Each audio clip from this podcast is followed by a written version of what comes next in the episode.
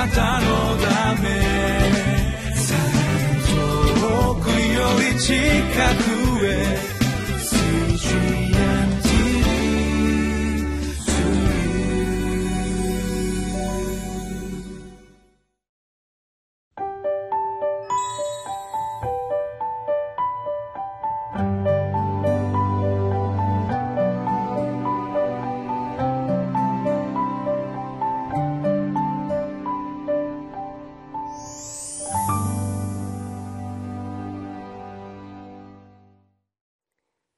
にちは。岸田北聖書協会牧師の栗原澄人です。12月6日タイトルは「神の前で誠実に歩み大胆に求めます」今日のこの箇所の中に「どうか私をあがない出し私を憐れんでください」そういう言葉があります。あがない出す。神様があがなってくださるということは一体どういうことなのか今日は考えてみたいと思います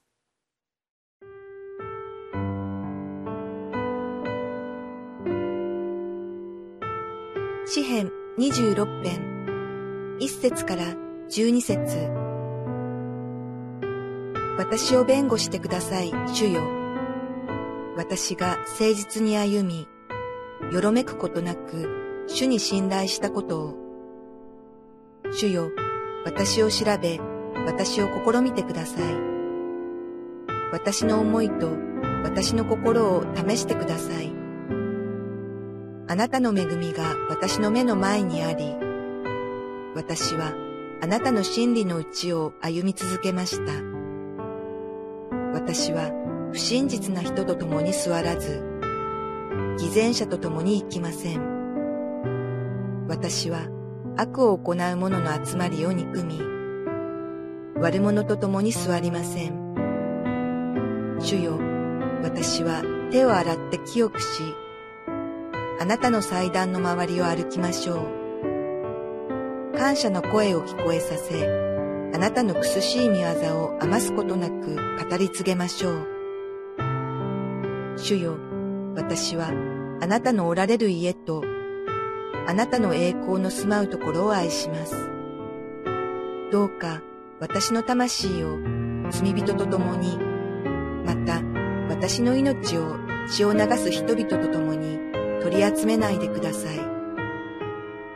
彼らの両手には放埓があり、彼らの右の手は賄賂で満ちています。しかし、私は誠実に歩みます。どうか私をあがない出し、私を憐れんでください。私の足は平らなところに立っています。私は数々の集まりの中で主を褒めたたえましょう。えー、前にも確認したんですけれどもこのダビデの詩の中には私と主とそして敵の存在があるということを、えー、言いました。今日のところにも「悪者」という言葉が出てきます、えー、また「血を流す人々」という言葉が出てきます。罪人という言葉も出てきます。やはりダビデはこの自分の目の前にいるそして自分を襲ってくる敵を目の前にして主を呼び求めているということが分かります。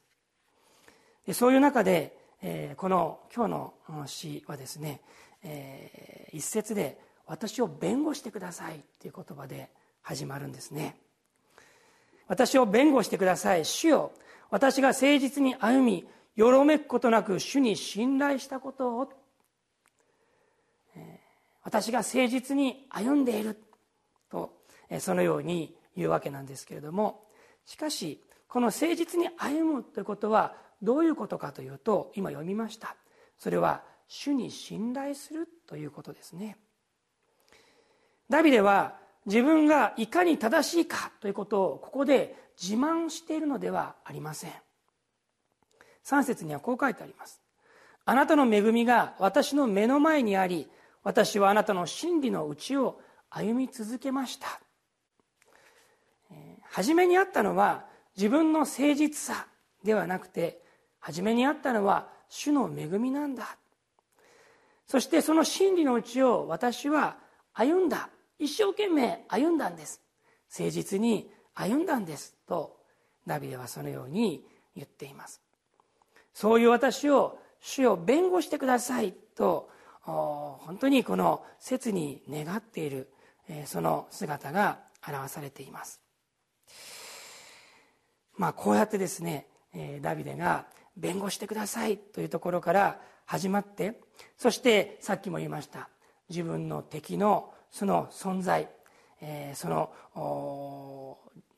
まあ行動言ってることそれをですね言い表して本当に自分が苦しんでるんだということをよく、えー、主に、えー、示して知っていただきたい、えー、そういうふうにこう言ってるわけなんですけれども、えー、そういう中でこの先ほど言いました、11節の言葉にたどり着くんですよね。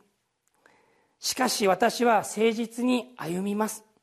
どうか私をあがない出し私を憐れんでください、えー、敵の存在を目の前にして、えー、こういう罪人血を流す人、えー、悪者が私を襲ってくるんだけれどもでもどうか私をあがない出しと願うんですね。あがない出しとは一体何でしょうか？それは神のものとしていただくということですね。神様この苦しい状況の中で私をあなたのものにしてください。私をあがない出してくださいとダビデは願っている。実に問題の中で神様のものとなる。私が神の所有であるということに気づくこと。それが何よりも大切なことだ。ということを教えてくれています。その後で最後の説ですけれどもこう書いてありますね。私の足は平らなところに立っています。平らなところにまあ今私平らなところに立ってますからね、えー、まあ本当に安心して、えお話できますけど平らなところじゃないところではもうゆらゆらゆらゆらして大変なところですね。この死の状況から言うと全然平らじゃないんです、えー、全然平らじゃないですね。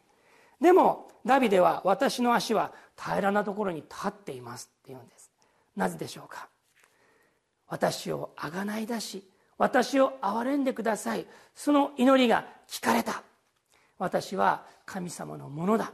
この問題の中で私は今主のものなのだ。主の所有なのだ。ということに気がついたからでしょう。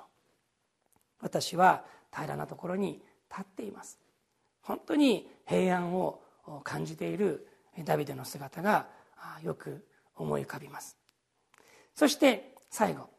私は数々の集まりの中で主を褒めたたえましょう。賛美の言葉です。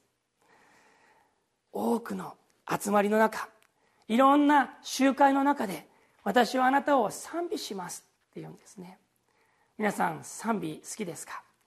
えー、私も賛美をいろんなところでしますけれども賛美ってどういうものなんでしょうかね？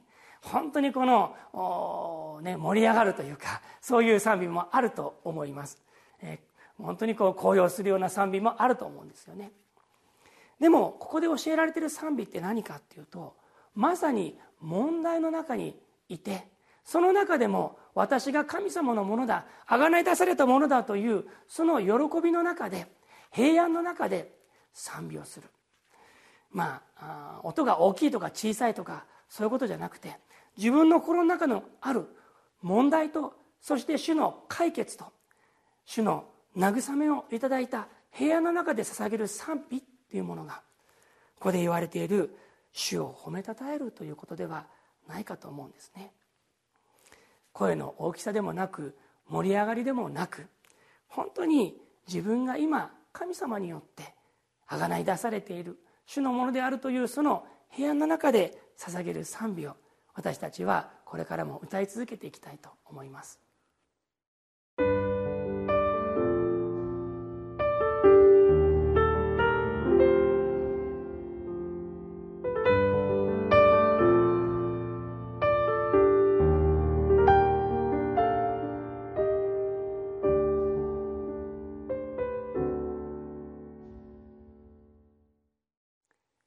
う一度最後の説をお読みします。私の足は平らなところに立っています。私は数々の集まりの中で主を褒めたたえましょう。神様が喜ばれる。そして私たちの心を本当に満たす賛美を捧げていきたいと願います。お祈りしましょう。天の地なる神様あなたの皆を崇めます。賛美します。なぜでしょうか？神様この苦しみの中でこの悩みの中でなおもあなたを呼び求めることが許されそして私があなたのものとされるからです。どうぞ神様今日も一日の中であなたに賛美を捧げることができますようにイエス・キリストの皆によって祈ります。アーメン。たのため。遠くより近くへ。